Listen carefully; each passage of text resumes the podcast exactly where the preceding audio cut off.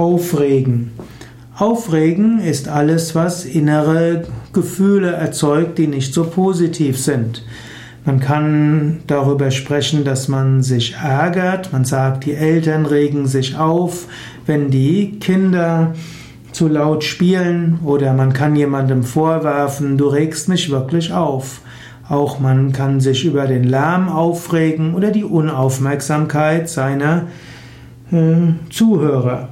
Auch Zuhörer können sich aufregen darüber, dass der Sprecher langweilig redet oder sich ständig wiederholt. Lass dich nicht so schnell aufregen. Im Yoga spielt Gelassenheit eine besondere Rolle.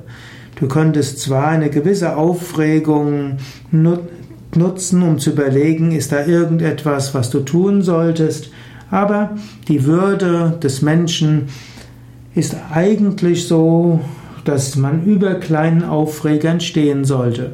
Du könntest dir zum Beispiel sagen, das ist unter meiner Würde, dass ich mich darüber aufrege. Oder du könntest sagen, ja, auf der Oberfläche meines Geistes äh, gibt es gerade Unruhe und da gibt es auch Gründe dafür.